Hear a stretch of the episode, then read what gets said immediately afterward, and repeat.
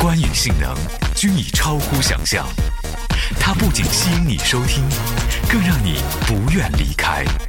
海洋现场秀，这个朋友们，昨天晚上啊，我这回北京嘛，不是啊，回北京已经快十点了啊。由于我开了一车一，我跟你说，开了一车的路，一路的车呀，我感觉自己啊都快散架子了，在那个大广高速上面。然后到家，我一进门，我发现我小外甥在我家呢，于是我就差遣他去楼下，给我给我买买包买包烟呢。啊，这小子想都没想。就伸手对我说：“老舅，跑腿费两块。”我寻思两块就两块吧，我全当给他当零钱花了，对吧？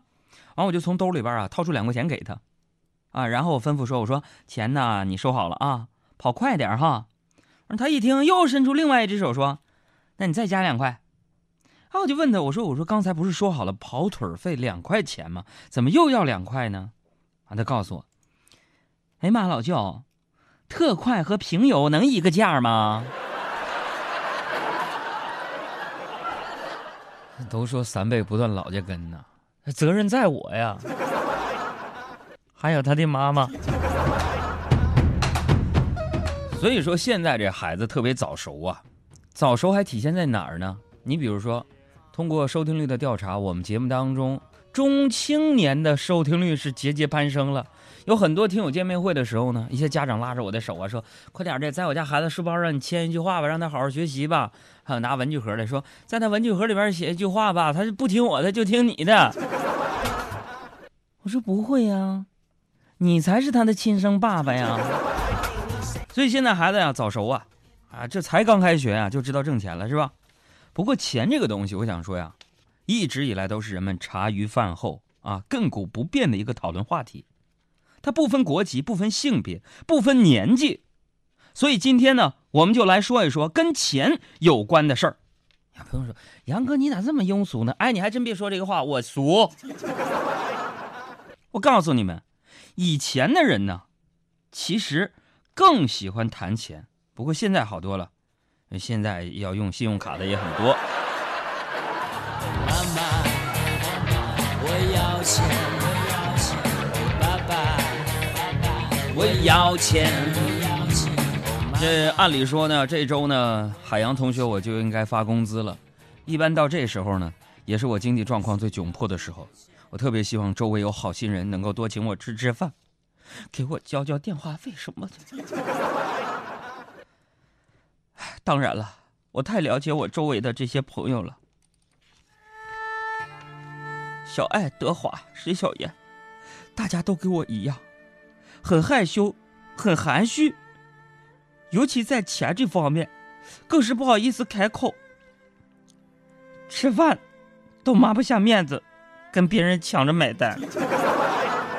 所以朋友们，为了让大家能够踊跃的帮助我，今天早晨我发了一个朋友圈，我说兜里还有十五块二毛钱，还能撑到发工资吗？好心人带走。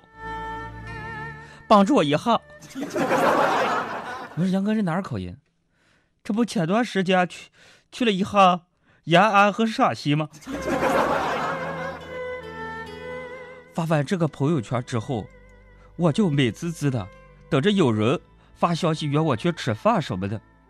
果然没过五分钟，我妈就给我发消息说：“儿啊，刚才看见你发了条朋友圈，抱怨你没钱了。”我已经给你转了，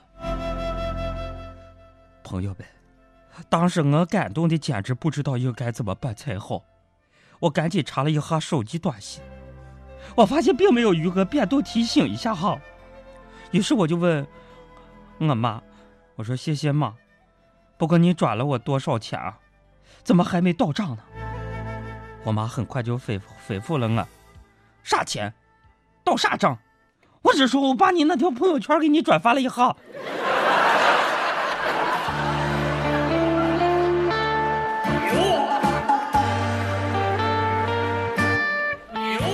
这我县的生活就是沙滩的开花红艳艳。不要管我叫海洋，请管我叫阿宝。其实我早就应该想到了。像我妈这种抠门的老太太，你怎么可能主动给我转钱呢？对不对？大家小时候都有每个月领零花钱的经历吧？我跟你们不一样，朋友们，我小的时候啊，别说每个月领零花钱了，我小时候你都不知道零花钱是啥。我现在依稀似乎仿佛大妖们还记得呀，我初中毕业那年放暑假嘛，在家闲着没事儿，我就跟我妈商量，我说妈呀，能给我点钱吗？晚上我们同学说一起去唱歌，然后我妈就特别坚决的拒绝了我，你还这么小，别去那种地方，小屁孩唱啥呀？还有啊。你都这么大了，把你的衣服自己去洗一下吗？你说妈，我是大还是小呢？小朋友说：“那杨哥，你妈是想让你大就大，想让你小就小。”可能是因为越没有什么，现在就越想得到什么，所以，我现在每天都在努力的工作。赚钱，攒钱。来北京五年了，我舍不得吃，舍不得穿，攒下了一点钱，最后却都给了大夫，还有我媳妇儿。想起来刚来北京的时候，我也是带着一些积蓄来的。毕竟当年在黑龙江，在哈尔滨，在黑龙江人民广播电台，咱也是一个小有名气的主持人嘛。后来我认识了一个哥们儿，可以说，是他改变了我的生活质量。你们想啊，我当时刚刚来到这个陌生的城市，无亲无故，如果不是他找我借钱，我连个大爷都没有，现在治安拘留了。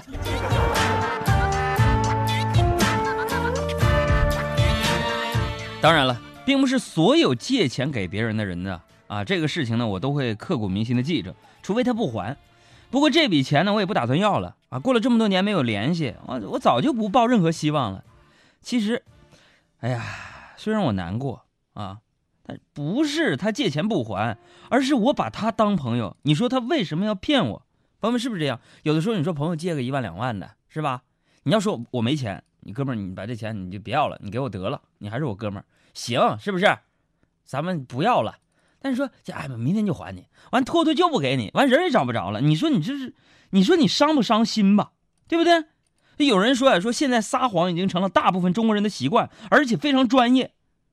当时我就觉得这句话特别特别的对。他冷静下来想一想，其实这也不能怪我们，是因为我们从小就开始练习写作文嘛。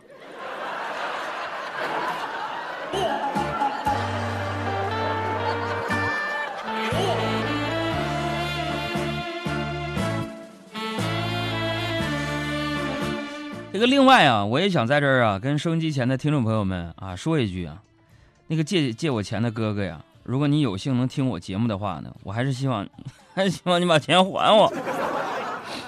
这些利息我就就算了，不用谢我。如果真的过意不去呢，就把感谢的话放在支付宝备注留言里边就行了啊！我不想直视你的眼睛。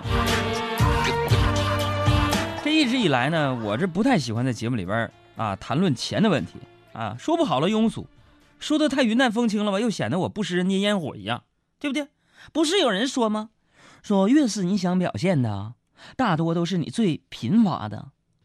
我通常在大家面前表现的穷，并不是我故意哭穷，我这真的是藏藏不住露出来的呀。其实你们说哈，钱到底是什么呢？一百元的衣服和二百元的衣服，我们外行是分不清楚的，得上千的才能摸出是好料子。五百块钱的假包和两万块钱的真包，出去吓唬人都一样。气质好的背个假的，那也像真的一样。